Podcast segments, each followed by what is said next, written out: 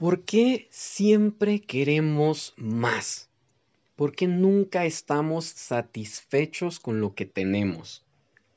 Y todavía más importante, ¿por qué siempre queremos especialmente aquello que no podemos alcanzar? En la ambición podemos buscar muchas cosas. Dinero, objetos materiales en general de cualquier tipo, logros, logros académicos, logros laborales, logros personales. Incluso podemos buscar a una persona. Pero porque siempre queremos más y porque nunca estamos conformes con lo que tenemos y con lo que no tenemos. La verdad es que la ambición puede ser una actitud, creo yo, bastante sana, pero hay que saber desarrollarla como tal. Encontramos felicidad en lograr y en tener, por supuesto, somos humanos, es un sentimiento reconfortante el poder tener y lograr en muchos aspectos, en cualquier aspecto si tú quieres. Pero de repente cuando divagamos, cuando llevamos la ambición por un camino divergente al correcto, al enfocado, al sano, nos empezamos a convertir poco a poco en seres más banales, porque somos más materialistas. Y al final solamente nos vamos a sentir más vacíos. Porque perdemos la esencia de las cosas, la esencia de lo que es tener y lograr, la felicidad que hay en ese lograr y tener, lo que te nace realmente con todo esto. En la ambición, en el querer y querer y querer. Y de repente sí poder tener todo eso, pierdes ese hilo de una felicidad real al tener y también al no tener. Es lo mismo para metas y sueños, por ejemplo. Yo creo que hay que trabajar para cumplirlos, es lo que nos mantiene vivos, es parte de nuestra propia existencia terrenal. Pero no hay que dejar de ser humanos, no podemos tener todo, no podemos lograr todo, no podemos alcanzar todo. Y es la verdad. En todos lados. Somos mortales. Vamos a dejar de estar aquí en algún momento y definitivamente nunca vamos a poder tener todo, no vamos a poder abarcar todo lo que existe. Por eso, creo yo que hay que poder encontrar la esencia y la felicidad de maneras más simples, no entrando en el conformismo, pero sí viendo la realidad de las cosas. Poco a poco con los años fui entendiendo un poquito de cómo funciona esto y de todas maneras, claro que seguí batallando con la ambición, pero ojo que hay algo muy importante, hay que tener cuidado con la ambición porque como en muchas otras situaciones de emociones, sentimientos o actitudes, todo esto puede derivar o transformarse, crecer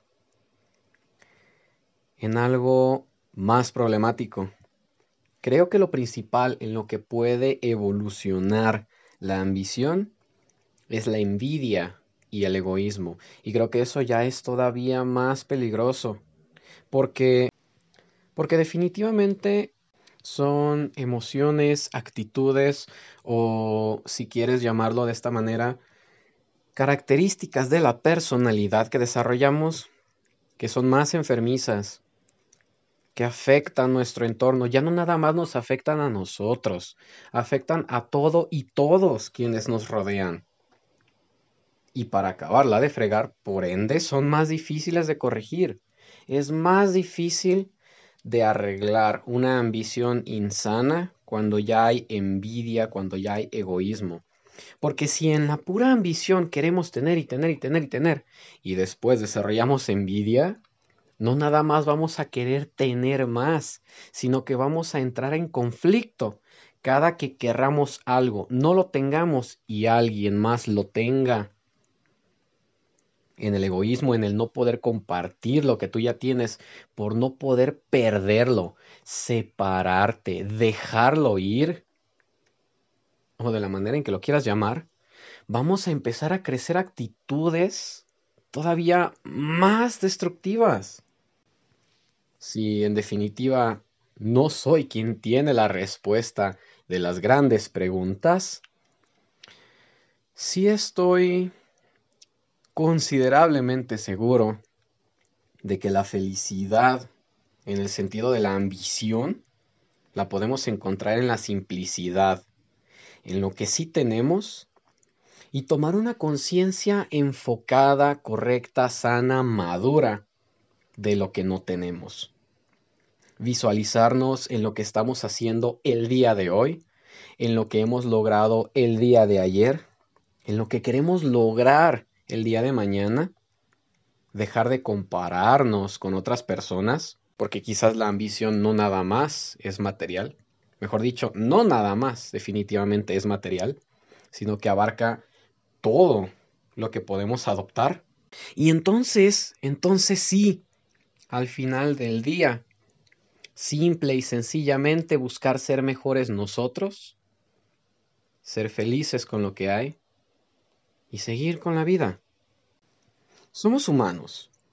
Y los humanos somos, fuimos y estamos malditamente condenados a ser ambiciosos.